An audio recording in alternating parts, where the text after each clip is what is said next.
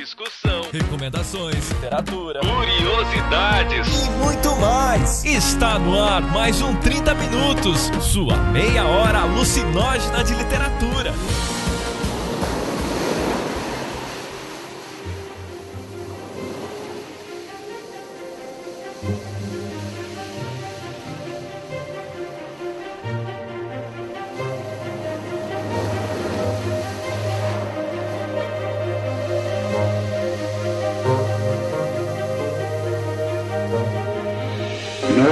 Nenhum escritor que conheça os grandes escritores que não receberam prêmio pode aceitar, senão com humildade.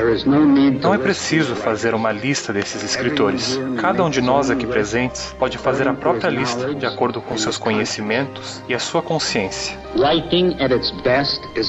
Escrever, no melhor dos casos, é uma vida de solidão. As organizações de escritores são um paliativo para a solidão do escritor, mas duvido que elas aperfeiçoem a sua escrita. Ele cresce na opinião pública quando repele a sua solidão e muitas vezes a sua obra deteriora-se pois ele faz o trabalho sozinho e se é um escritor suficientemente bom, tem de enfrentar a eternidade, ou a falta dela, todos os dias. Para um verdadeiro escritor, cada livro é um novo começo em que ele tenta mais uma vez qualquer coisa que nunca foi feita ou que os outros tentaram e falharam. Então, por vezes, com muita sorte, ele é bem sucedido. Como seria simples escrever literatura se fosse apenas necessário escrever de outra maneira o que já foi escrito? Exatamente por nós termos tido tão bons escritores no passado, é que um escritor é levado a ultrapassar os seus limites, a um ponto onde ninguém o pode ajudar. Mas já falei demais para um escritor. Um escritor deve escrever o que tem a dizer e não dizê-lo. Obrigado, mais uma vez.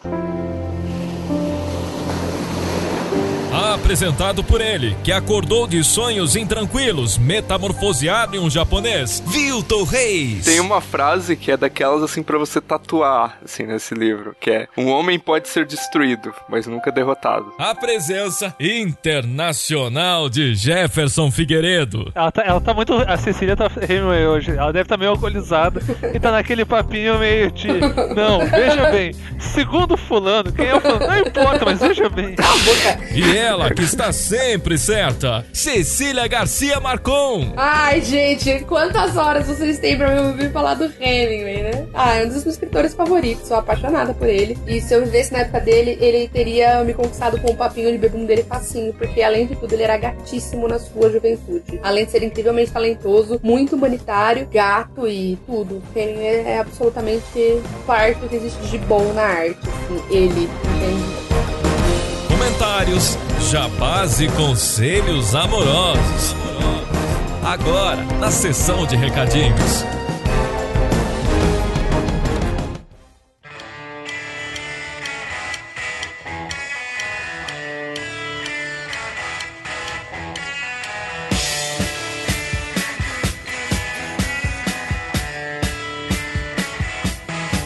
Nossos recadinhos de hoje, nós temos uma presença realmente valiosa de um ouvinte nosso que ajudou a antologia Sentimentos à Flor da Pele.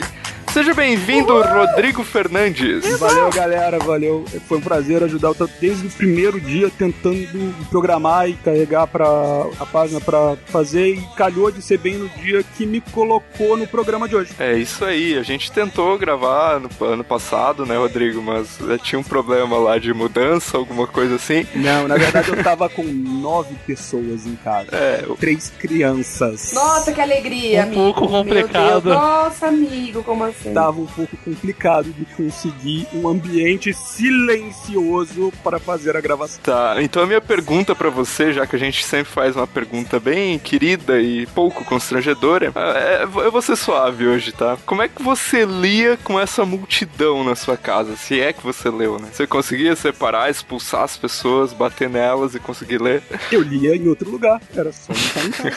meu livro tá no meu celular e ele vai comigo para todo canto. Eu leio muito em e-book, eu coloco na, na minha apresentação lá no Leitor Cabuloso. Então, o celular tá em todo lugar. Bacana, bacana. Pra quem não sabe, Rodrigo é colunista do site Leitor Cabuloso do nosso querido Lucien, o bibliotecário. Link no post das matérias do Rodrigo. Beijo, Lucien. Vamos lá, vamos pros nossos recadinhos de hoje, começando com a Cecília. Bom, então a gente quer agradecer primeiramente as pessoas que ouviram o último cast, que foi falando sobre o Patreon, sobre essa nova iniciativa que a gente propõe de oferecer cada vez mais coisas com o apoio de vocês agora no ano de 2016. E a primeira meta que era de 25 dólares e que a gente vai gravar ainda um programa só de agradecimentos pra galera, pra esses primeiros patrões nossos que doaram pra gente atingir a primeira meta. Então, na verdade, explicando né, é, para as pessoas que estão ainda um pouco inseguras com a questão do dólar, encarem o Patreon como uma espécie de Netflix. Então, é, o Netflix ou Spotify que você faz uma assinatura de um determinado valor por mês. E aí, se de repente apertou a grana, você tem que parar, você cancela e tá tudo bem. Até pra doar mais, se você quiser.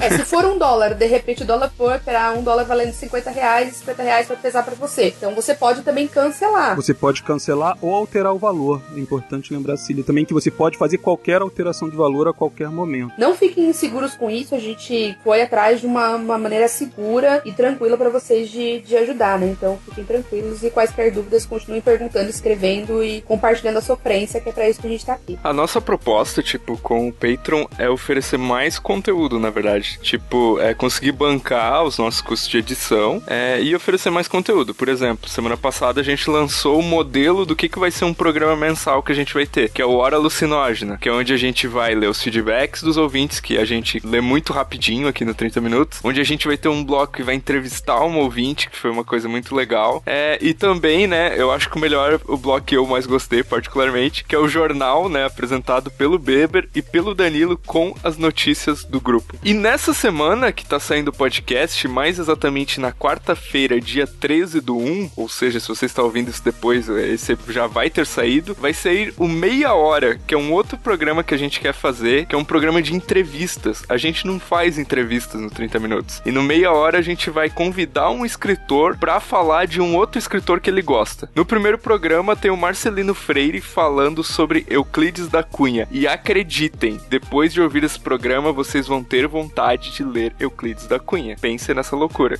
Coisas que só Marcelino Freire consegue fazer, né? Coisas que só homem... Marcelino Freire consegue. Mas é isso aí, gente. Ouçam também aí os outros programas que a gente tá lançando os pilotos para vocês verem como é que vai ser conforme a gente for atingindo novas metas. Os nossos recados acabaram, Rodrigo? Ou ainda tem mais um? Ainda temos mais um recado que é com relação à novidade do próximo da próxima revista de contos Pulp Fiction. Do dia 15 ao dia 19 de janeiro, a gente vai estar tá com o prazo aberto para envio dos contos da próxima Pulp Fiction. Mas, Jefferson, nós temos uma temática diferente nessa Pulp. Sim, a ideia da revista é ter uma temática para cada edição. A primeira era meio aberto, mas a segunda vai ser sobre o mestre, o rei. O homem que pisou na terra e fez o bom e o mal feio vai ser sobre o Western Spaghetti inspirado no Sérgio Leone. Então, se vocês quiserem fazer um conto de faroeste, mas não qualquer faroeste, cara. Faroeste que tem o Clint Eastwood como personagem principal e seja feito na Itália com baixo orçamento. Esse é o momento de você fazer aquele conto cafona e engraçado. Então, mande o conto. A gente vai ler com todo carinho, mas por favor, gente, vão com calma. Até 10 páginas. A gente vai deixar quando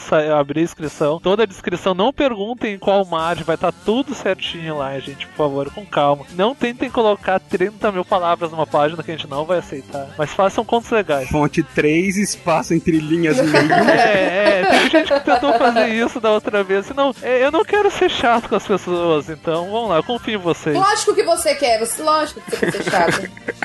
então vai estar tá lá, gente. Todas as características. Quer dizer, já vai estar tá no link do post desse podcast para você clicar e ver quais que são as exigências. Lembrando que, apesar do, da temática ser western, metade dos contos vão ser western e metade dos contos seguem aquela nossa linha Pulp Fiction de contos com enredo é, malucos, ou seja, a revista vai ser dividida em duas sessões. Para encerrar, quero agradecer aqui a presença do Rodrigo. E, Rodrigo, deixe as suas palavras finais para nossos ouvintes ou fale do 30 minutos ou mande um beijo para sua mãe, pro seu pai, pro seu cachorro. Galera, eu queria dizer que foi um prazer participar. Eu escuto sempre, apesar de mandar pouco feedback. Quando eu mando alguma coisa, algum comentário rápido no Twitter, foi é uma oportunidade de estar aqui, mas uma oportunidade ainda mais importante foi a de ajudar no projeto. Vários amigos e vários companheiros de todo dia indo e voltando pro trabalho, ouvindo vocês conversando sobre literatura, é, resolveram fazer um projeto, escreveram um livro, meteram a cara.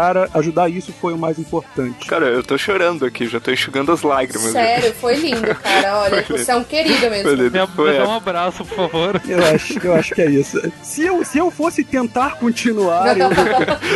deixa quieto, deixa quieto. Eu pego o lenço, pego o lenço aqui. Cadê esses violinos que não entram? É, Cadê esses violinos? Dá um abraço aqui, abraça o monitor que eu tô abraçando o meu. Foi épico, foi épico. Vamos pro cast. But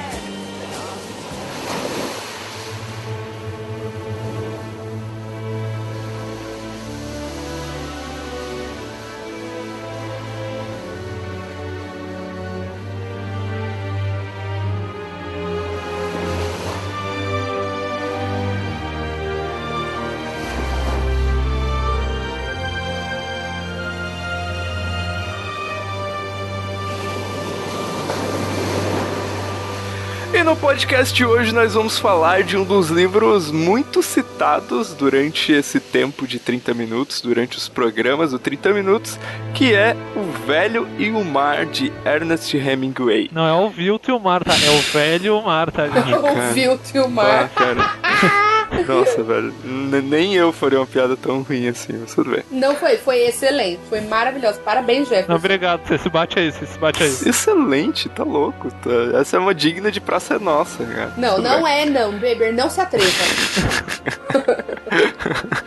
Mas vamos falar um pouquinho então, brevemente, do Hemingway, esse velho barbudo maravilhoso. Ai, gente, quantas horas vocês têm pra me ouvir falar do Hemingway, né? Ah, é um dos meus escritores favoritos, sou apaixonada por ele. E se eu vivesse na época dele, ele teria me conquistado com o papinho de bebum dele facinho, porque além de tudo, ele era gatíssimo na sua juventude. Além de ser incrivelmente talentoso, muito humanitário, gato e tudo. Tem, é absolutamente parte do que existe de bom na arte, assim, ele, entende? E ele tinha aquele suéter. Oh, não, cara, eu nunca vi alguém ficar tão bem de suéter. Bah, cara, não, é que sério, cara. É que, tipo, eu já vi milhares de fotos do Hammer de suéter, cara, mas ele é o único, assim, que tu via que, pô, ele já era meio classudo ainda, ele ficava aquele bêbado classudo, assim, tipo, meio cafajeste. Pô, não tinha como não ser conquistado por ele, cara. Ai, ai, Jefferson, suas definições. Eu tenho um livro que se chama A Vida Segundo Hemingway, se eu não me engano, que eu comprei num sebo, que é um conjunto de fotos do Hemingway com citações e pequenas notas bibliográficas e biográficas. É, tem uma foto dele, eu não vou ter tempo de mostrar isso para vocês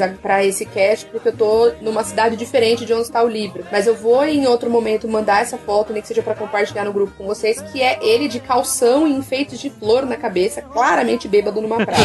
Se essa não é a melhor pessoa, quem é? Talvez até por isso que ele foi para Cuba, né? Fica lá bebendo, morrito, de boa, no La Que era o barzinho lá que ele frequentava. Gente, quem pode ser mais a minha cara do que um escritor que vai se refugiar em Cuba e ficar caçando com a galera na praia? Quem pode ser mais a minha.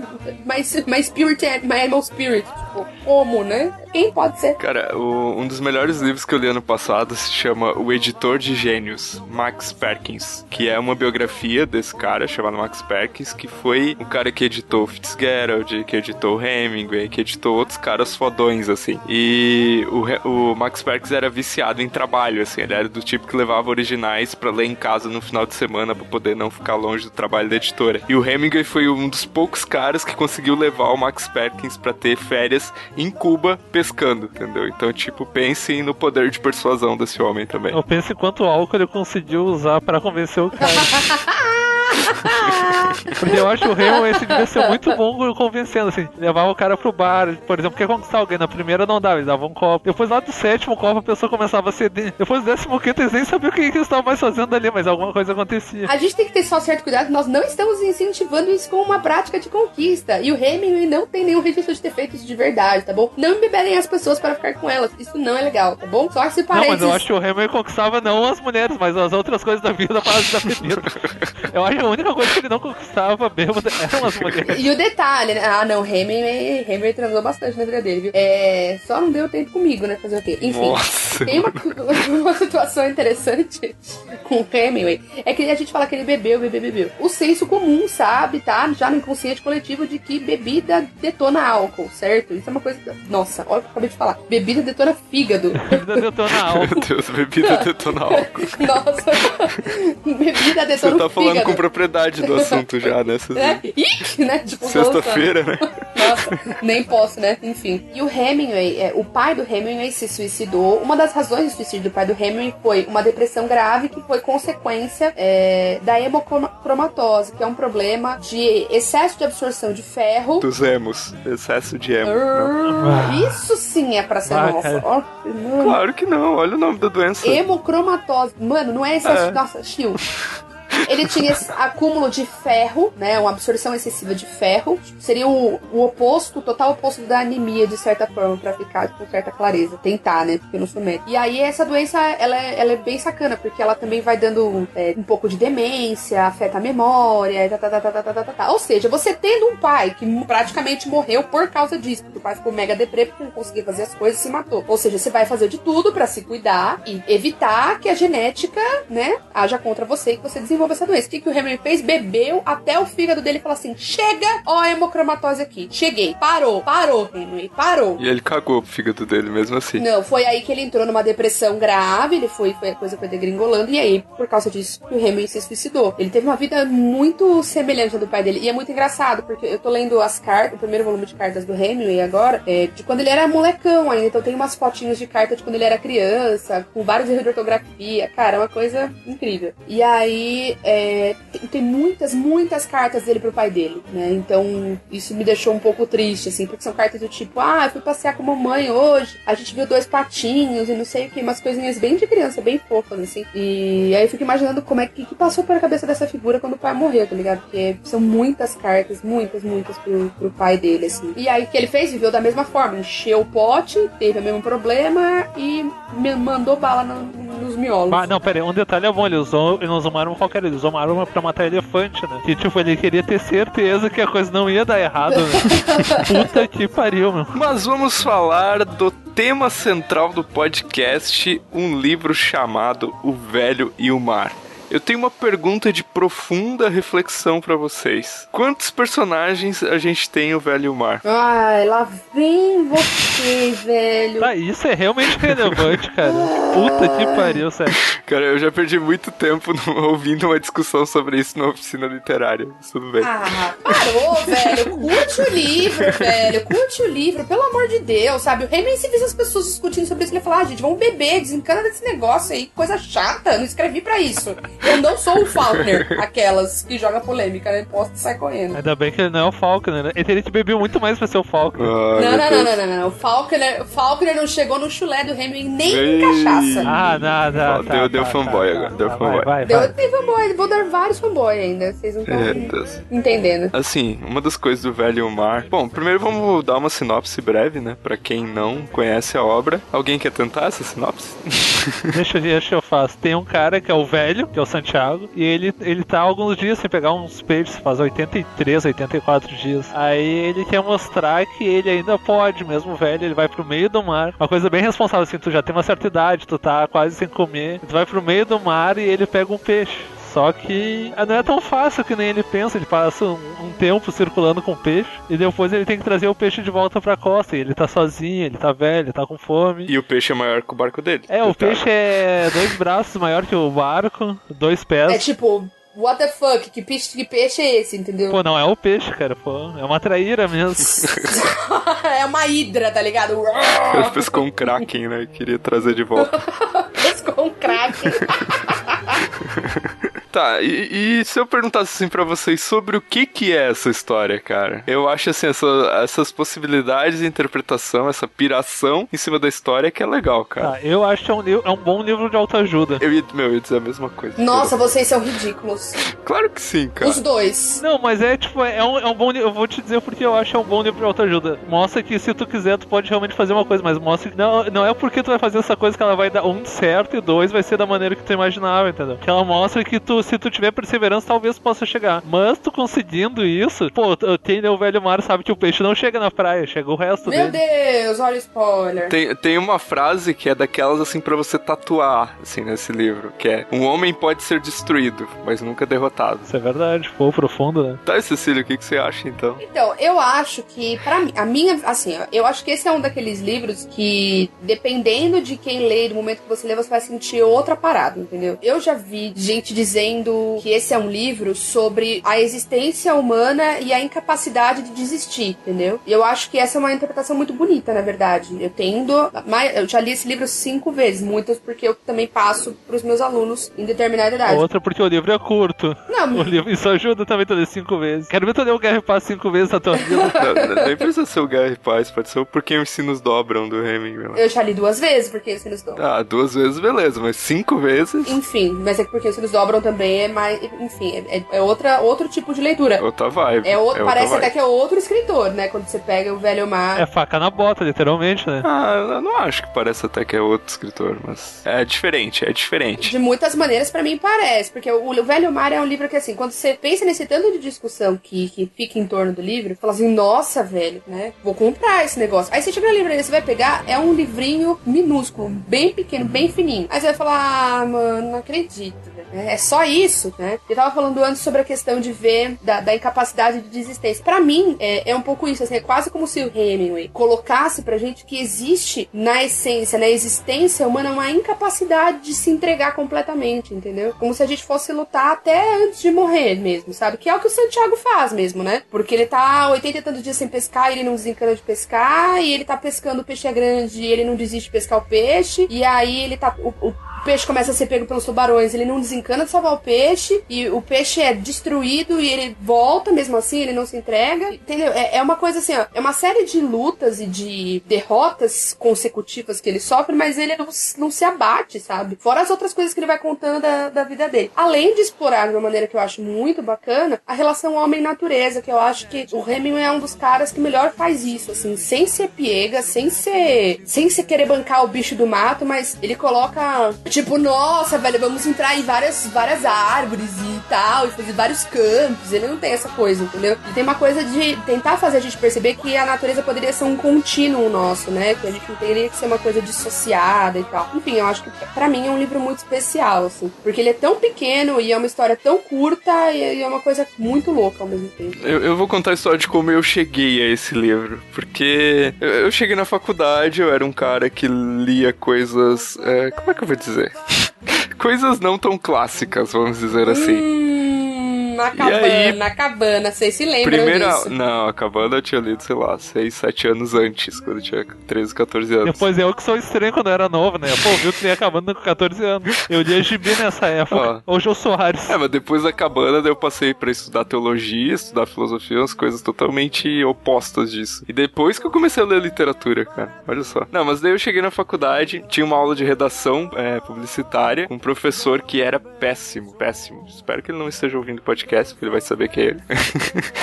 Por incrível que pareça, ele tem o mesmo sobrenome que eu, ainda pra piorar a situação. Isso, isso explica muita coisa na vida. Meu Deus. E aí, só que a única coisa boa que ele fez, ele, no, na primeira aula, ele passava uma lista de livros de literatura que ele considerava obrigatórios. E nessa lista tava o Velho Mar. E tipo, tá, peguei, olhei pra lista, a maioria dos nomes eu não conhecia, daí eu fui meio, ah, tá, pô, tem um livro sobre mar, eu sempre gostei de coisas sobre mar, então vou ler o Velho Mar. Aí peguei o livro na biblioteca, aí eu li, gostei, achei legal, mas foi tipo ponto, só isso, sabe? Aí, claro, tipo, durante esse tempo eu fui lendo outras coisas, fui tendo outra visão de leitor. Aí eu peguei para reler o Velho Mar, principalmente quando eu comecei a pensar a coisa do corte no texto, né? E eu lembro que o professor falou na aula, tipo, ó, se é verdade, eu não sei, eu não sei, porque tipo, isso, eu acho que isso é uma das várias lendas sobre o Hemingway, que a primeira versão do Velho Mar tinha 500 páginas. E aí o Hemingway foi reescrevendo e cortando e reescrevendo e cortando até ficar aquele livro de 100, 120 páginas, dependendo da edição. E tipo, depois assim, ou mais recentemente, isso meio que se tornou o meu ideal de escrita, assim, sabe? Aquela escrita concisa e mega é, pontuada do Hemingway, assim, sabe? Mega direta do Hemingway. Então, tipo, foi um caso de amor depois quando eu reli o Velho Mar. Embora na minha primeira leitura eu tenha achado, ah, legal, e deixei de lado. Não, eu, eu pensei num outro, um outro significado daquilo que a gente tava. Ela tá, ela tá muito. A Cecília tá Hemingway hoje. Ela deve estar tá meio alcoolizada e tá naquele papinho meio de. Não, veja bem. Segundo fulano, quem é o fulano? Não importa, mas veja bem. Cala a boca. É, não, e tem uma outra coisa também, né? Assim, o Santiago, ele chega completamente exaurido, assim, né? Ele é resgatado. Tem o Manolin, né? Que tá lá do lado dele, que ele acorda de novo, que é um garoto incrível, né? Cara, o nome do moleque é Manolin, né? Tipo, eu não lembrava desse nome. É. No meu livro, no romance Um Gato, que vai ser esse ano, se tudo der certo. É, se eu, eu, eu terminar de revisar, né? É, e a Cecília vai revisar. Olha só, gente, que perigo. Eu fiz uma homenagem, que tem um pescador que se chama Santiago. Fiz uma homenagem ao velho mar. E tem um personagem que se chama Manolito. E eu não tinha me tocado. Agora que você falou Manolinho, eu, caramba, cara, que tá. Enfim, vamos voltar pro cast. Não, eu só ia dizer, na verdade, que a adoração do menino, né, do, do Manolim pelo, pelo Santiago também mostra uma outra coisa, que ele podia ter morrido no mar, mas quem ele foi as tentativas e tal, elas iam perdurar, entendeu? Então, é, existem coisas que ficam gravadas mesmo quando a pessoa se vai, entendeu? Mesmo quando a pessoa morre, mesmo quando a pessoa é, não é mais aquilo do tipo, tem coisas que são não apagáveis. Eu li o Velho Mar a primeira vez, já que é essa a pauta, eu não posso filosofar mais. Eu li o Velho Mar a primeira vez. Eu não me lembro! Cala a boca! Por porque é, um, um, professor me indicou. Disse que era o livro preferido dele, tava no ensino médio, que era o livro preferido dele da vida, e o professor tinha tatuado no braço. Não era. É, eu tava no ensino médio, mas era do cursinho. O professor tinha tatuado no braço a espinha do, do peixe. E aí eu virei e falei assim: What? What the fuck, professor? Por que? Nossa, que tatu bizarro. Ó, você que bobo. E ele falou assim: Ah, então lê, é meu livro preferido. E aí eu fui e li, e aí eu fiquei tipo, nossa, velho, vou tatuar uma também. Não tatuei, é claro. Mas, e nem tenho ideia de tatuar, não tatuaria isso. Mas na época época eu fiquei meio com essa ideia fixa de que eu ia tatuar a espinha do reino e no braço também, porque, nossa senhora. Imagina tatuar a espinha do peixe nas costas, cara. Foi isso, é um bagulho massa. Doido, doido. Ah, cara, eu, eu, me sinto até meio triste dizer como é que eu cheguei no velho mar. Pô, você tem toda uma história sentimental. Foi eu, eu, simplesmente, eu lembro que a Bruna tinha entrado na faculdade e eu tinha o costume de ir lá na biblioteca da UF, que é uma biblioteca muito bonita. Aí um dia eu, eu, já tinha ouvido falar do Remo, desse cara. Eu lembro que eu, quando a bibliotecária perguntou se eu já tinha lido. Ah, já ouvi falar desse cara aí, como se fosse, ah, esse merdinha aí. Aí eu peguei e olhei assim, ah, vamos começar pelo pequeno, né? Porque, sei lá, se isso. Eu vou começar pelo pequeno, é melhor. Né? Se for ruim, pelo menos é, é pequeno. criança que fala assim, ah, eu vou comer esse brócolis menorzinho aqui. Não, mas se for, se for, se for ruim, eu leio até o fim, mas aí eu vejo que não rola, entendeu? Aí eu cheguei na metade, eu, bom, cara, é foda, meu. Aí depois eu descobri quando eu li todos, eu li quase todos os outros, depois que o Velho Mar ainda é o melhor de todos. Eu pensei, bah, comecei pelo melhor, não devia ter feito isso, devia ter começado pelos grandes, são ah, piores. Ah, não, nossa, eu ainda... Não, não, eles não são ruins, mas... Adeus às armas, eu nunca vou me conformar, meu Deus do céu. Mas é um livro mais curto, entendeu? Adeus às armas é um livro bem mais curto, se pegar, por exemplo, Porquinhos se nos dobram, ou As Colinas Verdejantes da África. Esse eu não li, mas O Sol Também Se Levanta, é um livro sobre porre, né, cara? Sobre gente ah, não, bêbada. Sol... Nossa, é genial, não, não, né? Nossa, é maravilhoso. Que livro é aquele? Cara? Não, cara, é o melhor trocadilho sexual que eu já ouvi na minha vida, cara. também se levando, cara. Quando eu cheguei na metade, assim, eu, eu, eu lembro que eu li na casa da minha avó, assim, eu tava sentado, assim, na, na, na frente, assim, numa área, eu parei, olhei a capa. Ah, tá, safado. Aí eu continuei. Esse trocadilho é muito bom, cara, e tu não vai te ligando até que tu te liga e fica, ah, tá. Deixa eu perguntar uma coisa pra vocês. Quando vocês leram o livro a, a primeira vez, eu não sei se vocês leram mais de uma. Mas vocês é, conseguiram prever o final ou vocês foram pegos de surpresa? E como vocês se sentiram ao ler o, o derradeiro fim do, do?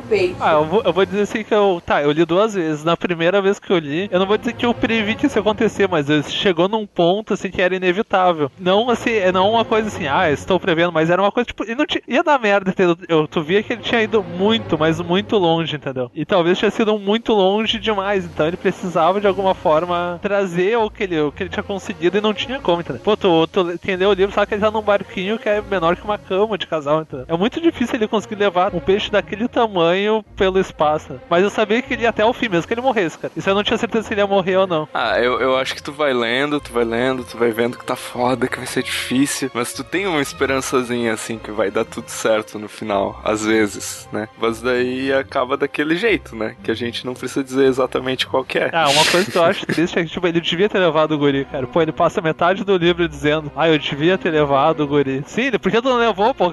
Pra que ficou reclamando metade da, da merda do livro? Já entendi. Até eu queria que tu levasse o guri, mas, pô. Nossa, você não tem um pingo de sensibilidade, você não entendeu nada, né? Eu entendi sim, mas é que às vezes é foda, cara. Não, você não entendeu, é que... velho. É claro que ele não ia. Você não, o moleque ele fala nas primeiras páginas: Ah, eu queria continuar com você, mas meus pais não deixam, porque você é um velho azarado, entendeu? Ele não podia levar o menino, entende? Sem ser acusado de sequestro. É, podia ser, o, o Goril podia dar uma escapadinha. É, podia dar uma escapadinha com o velho pro meio do mar. É, é, entendeu? Nossa, olha que absurdo. Qual é a chance das pessoas acharem que o velho tinha sequestrado o moleque, tá ligado? Ah, eu olhei, obrigou meu filho a vir, esse velho azarado, tá meu filho nunca mais vai pegar nenhum peixe. Tipo, azar contagioso, né? Eu, eu tô lendo aquela série Serial Killers da Dark Side. Só de ouvir um negócio desse já dá um calafrio assim, de ah, vou levar um menino pro meio do mar. Pois eu que sou foda aqui, né? Não, tá louco, cara, tá louco. Não façam isso, não façam isso nunca. Mas o, o Hemingway, ele tem. A, eu acho que ele é, o, é um manual, assim, para quem quer aprender a escrever. Que ele tem várias coisas, assim, pra tu aprender, né? Tipo, a concisão na escrita, os melhores títulos de história, tu pega os títulos de contos dele, é muito foda. O Murakami que eu diga, né? É. Plagiando pra variar. Plagiando não, pé, homenageando. É, homenageando. Se você é o Neil Gaiman, o Tarantino ou o Murakami, você tá homenageando. Se você for você, você tá plagiando. Se você for você, Se você... Se você for o Vildo. Se for o Vildo. Não, o meu pescador é Santiago porque eu tô homenageando no meu livro. Ah, tá. o, o que eu queria falar é da questão da simbologia na obra do Hemingway, né? Eu estava zapeando na internet e topei com uma crítica ao Velho Mar escrita por Alf Alfredo Monte, que é um crítico, assim, da literatura brasileira que geralmente ele fala umas coisas, assim, às vezes não muito, com muito sentido. Assim. Críticos falam coisas que fazem sentido, vamos ver isso, cara.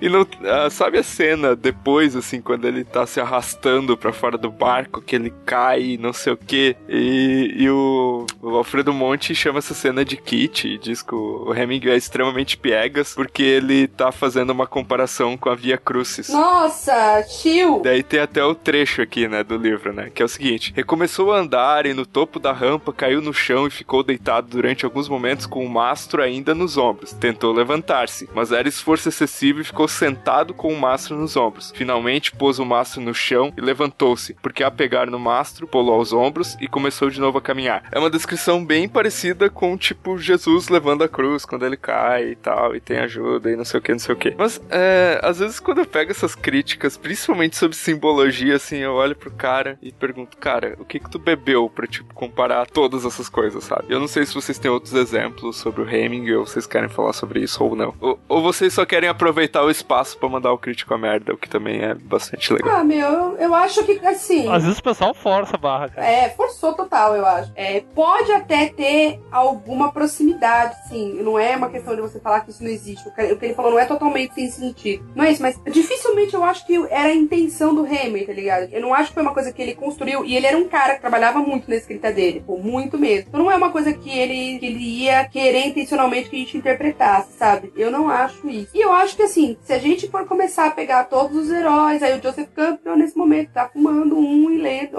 e rindo da nossa cara. Quando eu já falei isso na jornada do herói faz muito tempo. Parem de encher o meu saco, entendeu? Então, existem coisas que realmente estão tão ali por, por uma razão, entendeu? Porque existe essa questão aí da, da jornada do herói, de como as coisas se constroem, que vão muito além de uma coisa. Ah, ele tava só copiando a Bíblia, sabe? Eu acho que é reduzir o ganhador de Nobel, sabe? Incrível que o Hemingway era, a um cara que é, é piegas e copião e blá blá blá, sabe? Eu acho que é uma tentativa chata de tentar reduzir o cara, entendeu? E toda vez que apareceu com alguém com alguma coisa nos ombros, vai ser a Via Cruzes, pô. Então, um sertanejo é o Via Cruzes por, por, por, por obrigação, né? Porque basicamente ele anda ou com as coisas dele ou com uma enxada nas costas, mas tudo bem, mano.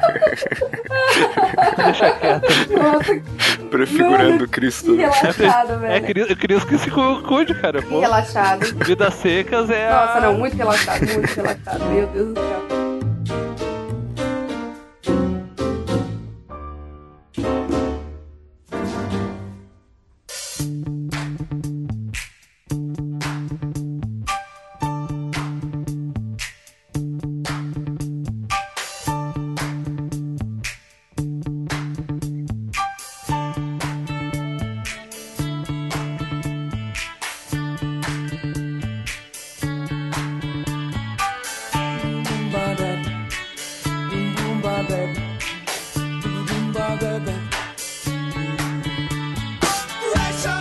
Fechar esse podcast, nós vamos fazer uma pergunta de fundamental importância simbólica para a história da literatura do século XX, de toda a história da literatura. Meu Deus do céu.